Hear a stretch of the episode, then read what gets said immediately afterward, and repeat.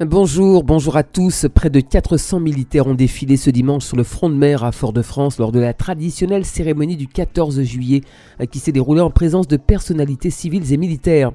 Et à l'occasion de la non moins traditionnelle promotion du 14 juillet de la Légion d'honneur, Philippe Edmond Mariette et Muriel Wiltor ont été promus au grade de chevalier de la Légion d'honneur.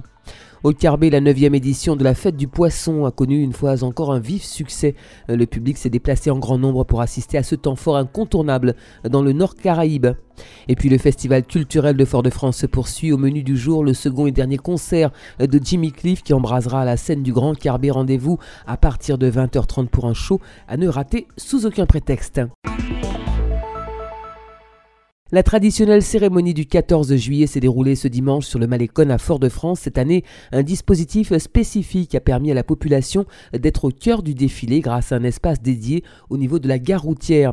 La cérémonie a débuté par la revue des troupes suivie d'une remise de décoration avant de laisser place au défilé des troupes à pied des engins motorisés. Ce sont ainsi près de 400 militaires qui ont participé à l'événement.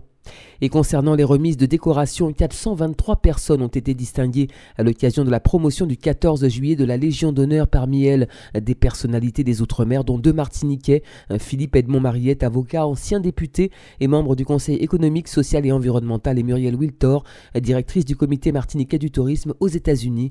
Ils ont tous deux été nommés au grade de chevalier de la Légion d'honneur.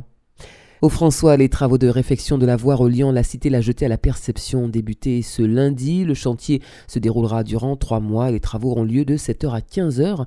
Ils seront réalisés en deux parties. Tout d'abord, la réalisation de trottoirs bétonnés durant 90 jours. La circulation euh, sera perturbée et réglementée sur une demi-chaussée. Ensuite, la réfection de la voie en enrobé qui durera 4 jours.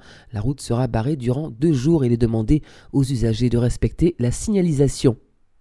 Depuis 2013, les villes des Abîmes en Guadeloupe et de Ducos se sont engagées dans une action d'échange et de coopération. Ainsi, durant une semaine, de jeunes ducossais, respectivement âgés de 14 et 15 ans, ont sillonné le territoire de la Guadeloupe accompagnés d'autres adolescents venus de France, d'îles de la Caraïbe et bien entendu de la ville des Abîmes. Ce séjour s'est déroulé dans le cadre de la sixième édition de la jeunesse au cœur de la coopération, un projet qui a vu le jour en 2008. L'opération visait à favoriser la participation de jeunes à des activités sur la thématique de la danse, échanger, tisser des liens d'amitié de solidarité et découvrir le patrimoine guadeloupéen. La fête du poisson battait son plein ce week-end au Carbet. La neuvième édition de cette manifestation faisant la part belle aux pêcheurs et à leurs produits s'est déroulée en présence d'un public venu nombreux, euh, malgré une météo peu clémente.